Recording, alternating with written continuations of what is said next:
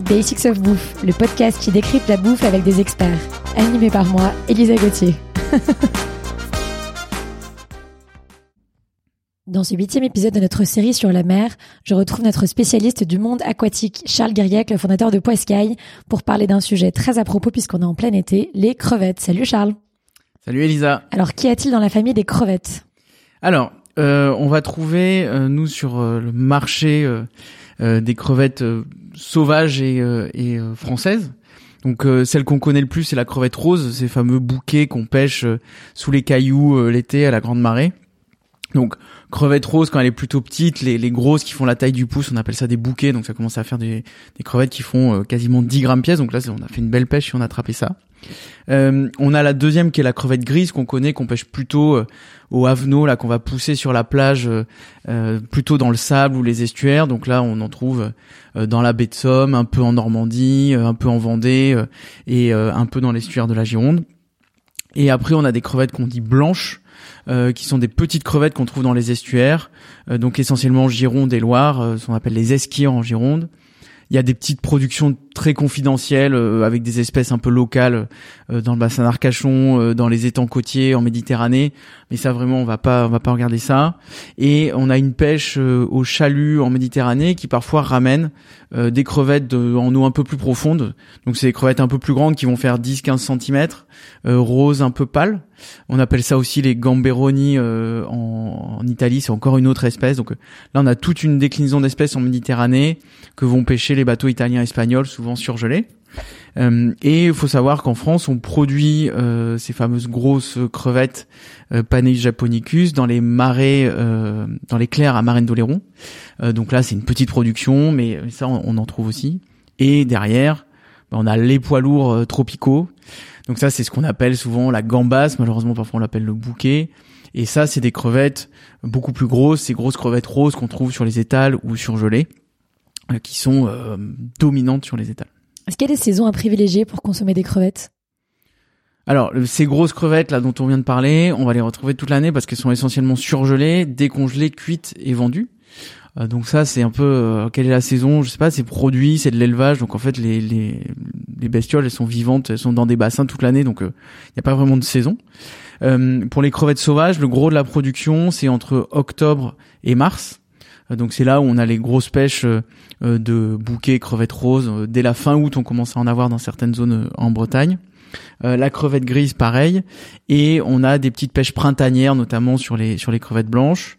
ce qu'il faut savoir, c'est que pour les crevettes de Marraine d'Oléron, là, la saison commence en août et se termine en novembre, avant les avant les premiers froids.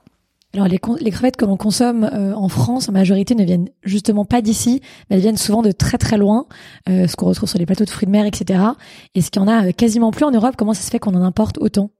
Alors, on n'empêche pas beaucoup par rapport à ce qu'on consomme. C'est-à-dire que tout cumulé, donc crevettes roses, crevettes grises, crevettes de marraine d'Oléron, on produit à peu près 500 tonnes de crevettes en France cumulées alors qu'on en importe 100 000 des pays tropicaux. Euh, donc là, euh, ça vient d'Équateur, ça vient d'Inde, de Thaïlande, de Vietnam ou de Madagascar. Madagascar, on entend souvent parler, mais c'est plutôt une crevette haut de gamme qui est produite en petite quantité. Euh, et c'est là où en fait on rentre dans ce terme là un peu bizarre de bouquet. Euh, qui en fait euh, sert un peu à noyer le poisson parce qu'on parle parfois de bouquet de crevettes, de crevettes bouquet, enfin c'est pas trop ce que ça veut dire, mais en gros toutes ces grosses crevettes roses qu'on voit sur les étals entre disons euh, 10 euros et 70 euh, euros le kilo, euh, c'est pas des bouquets. Le bouquet, c'est euh, la fameuse crevette rose pêchée sous les cailloux, près des cailloux, en Vendée, en Bretagne, en Normandie. et qui fait un certain calibre. C'est-à-dire qu'elles ont été triées pour être beaucoup plus grosses. C'est la, la, grosse crevette de votre pêche si vous êtes allé les pêcher vous-même, ou les pêcheurs qui trient. Donc il y a le tout venant et il y a les bouquets qui sont souvent beaucoup plus gros.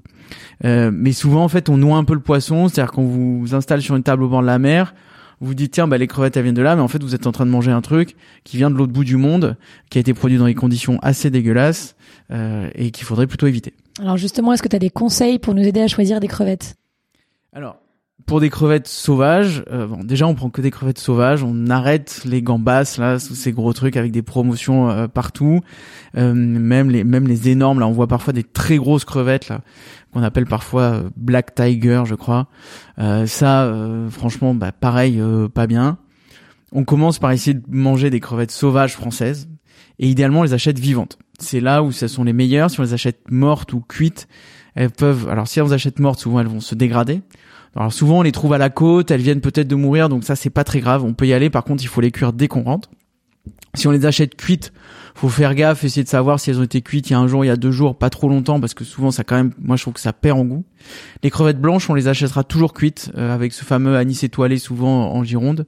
Donc ça, il n'y a pas d'autre solution. Donc vivante en priorité.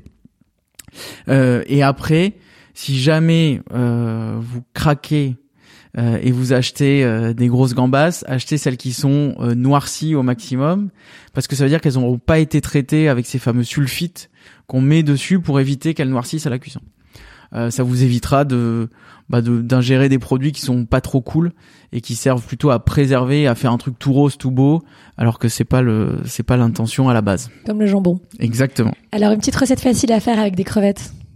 Ouais, deux. Euh, la base pour euh, pour moi, j'ai découvert ça il y a pas très très longtemps, c'est de les poêler au beurre vivante. Mmh. Donc on fait chauffer son beurre. Euh, faut faire, faut prévoir un couvercle euh, à côté de la poêle. On jette les crevettes dedans à feu hyper vif, on couvre et euh, 10 secondes après elles sont mortes et on les laisse cuire euh, quelques minutes. Mmh. Euh, ce qui est pas mal aussi, c'est de réutiliser les têtes de crevettes si on les mange pas directement pour faire une bisque. Donc en gros, on les fait caraméliser avec du beurre ou un peu de un peu de légumes on met de l'eau, on couvre, on laisse infuser dedans pendant au moins 24 heures pour que ça donne bien du goût. Et après, on va aller écraser tout ça, le filtrer, et ça donne vraiment un, résultat qui a vachement bon goût. Bon, le fin mot de cet épisode, c'est vraiment que le beurre, c'est la vie.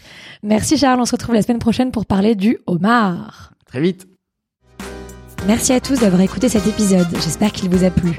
Retrouvez-moi autour d'un café à mon restaurant kiosque, k rdvo kiosque sur Instagram. À lundi prochain pour un nouvel épisode de Basics of Bouffe.